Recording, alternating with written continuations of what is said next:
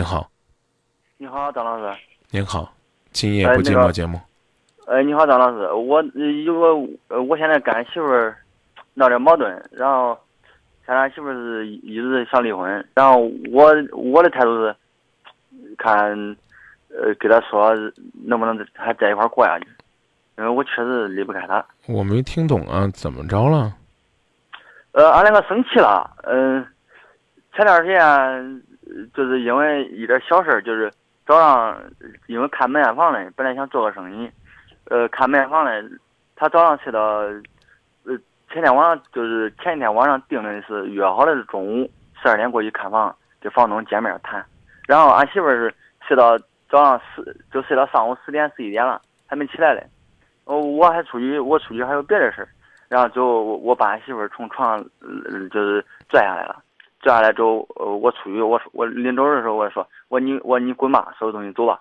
然后他就收拾东西走了，现在一直在那接男人。然后我现在一直劝他，劝不回来。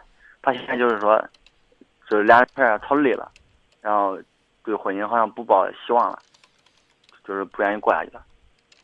俺两个现在还有一个孩子，就三岁了。嗯，结婚多久了？结婚三三年了，三年了，孩子怎么会三岁呢？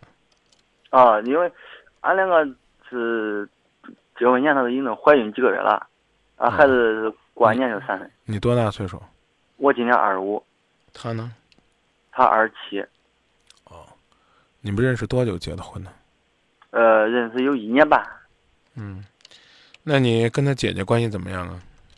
跟他姐关系都可以，给他家里面关系就一直都。那你那你侧面去找他姐姐了解了解，看看有没有缓和的余地。我找他姐了，他姐的他姐的态度是，那都希望俺两个人在一块好好过，但他姐说让他自己拿主意。嗯。然后我现在我确实也找不到啥好的办法，因为现在俺还有一个情况，他俺媳妇儿这个人。他性格比较内向，然后我性格比较外向。我有时就是性子性格比较急，有些人说话可能会呃不注意方式方法，然后就是有人可能会说呃就说他，有人会骂他。呃，这两年还好，就最近就从去年，然后我这一直注意着，呃好好也也有改变了。然后就是他从去年开始就一直有别的男人给他老是给他们发那种暧昧短信，然后我本人。我我本人都可在乎他，然后他一他还不让我看，他就不让我看。他其实他让我看，这也倒没有啥误会。他不让我看，就我他不让我知道，就我自己看见了，我我就可在意这个东西。然后去年那个新闻的咱咱就不说了。然后他今年是在那个上班，他跟他老板还是这种关系。但他两个，我我我我清楚俺媳妇的为人，俺媳妇肯定不会跟他发生啥关系。但是他老板一直在跟俺媳妇发生，俺媳妇偶尔还给他回一下。就这种情况，现在，我我我现在就想知道，如果要真是说俺媳妇儿，她真是要变心了，就是对，就是心里已经有别人了，那我这段婚姻，那你再留也留不住。她如果要是没有就是变心，我说还还是该挽留她挽留她。比如说，你你你可以放电话，甚至你可以走了。我是觉得呢，这段感情就这么算了。你这个人不厚道。嗯。你跟你老婆闹别扭了，你就认认真真承认你的错误。对，前一句还说老婆不是这样的人，然后后一句呢就开始说老婆变心。我能不能怀疑是你变心？不是张老师，我我意思不是说他变心，我说我说如果他要是有别的想法，就是不愿意，心里有别人了，他我啊有别的想法跟变心还有啥不一样啊？这事儿你也抬杠？那是的，我错了，张老师。没事干就骂人家，让人家滚，还唠个自己脾气好了。你现在做什么工作呢？我现在开车嘞，开出租车嘞。啊，你手里边现在攒了多少钱？嗯，现在一直都在还账嘞。那你还那你那你还买面房？不是买面房，就是租个面房做个生意。谁租啊？就是我我租下来，然后俺俺媳妇儿以前俺俩刚认识，她都她都在开那个广告店嗯。因为。去年的话，去年的时候，俺俺两个生气，然后，呃，也是因为生气，他就你有没有问过你媳妇儿？比如说，她故意早晨不起来，其实就是暂时不准备干这个生意。你们两个就是做生意这事儿达成一致了吗？可能没有。达成一致了，因为这个开那店就是那那那那那你琢磨琢磨，这他有病啊？跟你商量好了，约好时间了，他他不去，他干嘛的？一定有原因。你要是我，你比如说，啊，我跟你说一个事儿，我不愿意去，我可能会说我睡过了。我讲的意思你明白吧？表达一种一种软性的反抗，啊，你呢，你指着鼻子就让人家滚，这应了网上那段子了。现在人家滚了，滚到姐姐家了。你你让滚回来那没那么容易啊！你让我滚容易啊，滚回来没那么容易啊！啊，这会儿你又怀疑这了，怀疑那了，一会儿说清楚媳妇儿，您到底是相信媳妇儿的为人吗？相信媳妇儿为人，就让姐姐去做工作，把她请回来。他姐现在按按按按这个姐的意思，不相信不相信媳妇儿的为人呢，就干脆这个分手。而且我告诉你，这个我不敢说你媳妇儿一定没问题，但请你记住。如果你跟你媳妇儿离婚了，一定是因为你的贱脾气。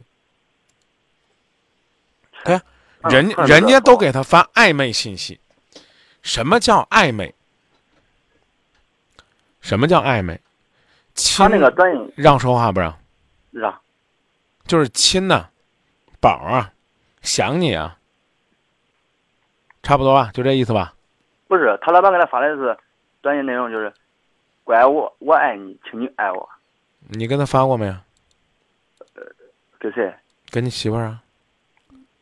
这几年没有。对啊。现在有旁边跟你吊着劲儿的，比着跟你老婆说好听话，你为啥不说呀？哎，这不是很邪门的事儿吗？哦，是你老婆了，你就不用疼了。人家都叫乖，你就不叫乖了。你光跟人说滚。兄弟，我问你个问题，咱就别说咱是人，咱就把自己形容成说狗吧，可能这个狗很忠诚；说猫吧，这个说猫不忠诚，会不会爱猫的人会会批评我呢？但我但我就这么举例子吧，好吧？嗯，你是一只猫，一边呢拿着棍儿，滚；一边呢。拿着鱼，猫咪，猫咪，你去哪儿？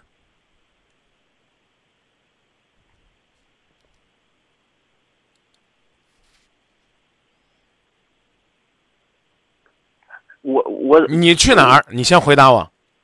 肯定是鱼是吧？你老婆这只猫，跟你过了三年，还生儿育女，也没有去吃那头那条鱼。守在你这儿，经常被你滚来骂去，还可能被你打。你不感谢你媳妇儿，你还在这儿呀？这张老师，我要不要跟他过？他会他会不会变心呢？我一说，怎么能说你媳妇儿变心呢？没有啊，有别的想法，对吧？还满世界的卖媳妇儿的这个是非。我说句不中听点的话，哥们儿。你也是青春年少，有人搭理你没有啊？有女的跟你示好没有啊？咱且不说你接招不接招，有没有欣赏你？我就欣赏他骂人的那脾气，呀，他骂人那个那个，呀，那个样子好帅啊，好，好酷啊！有有有人跟你说吗？乖，我好喜欢你骂人的样子。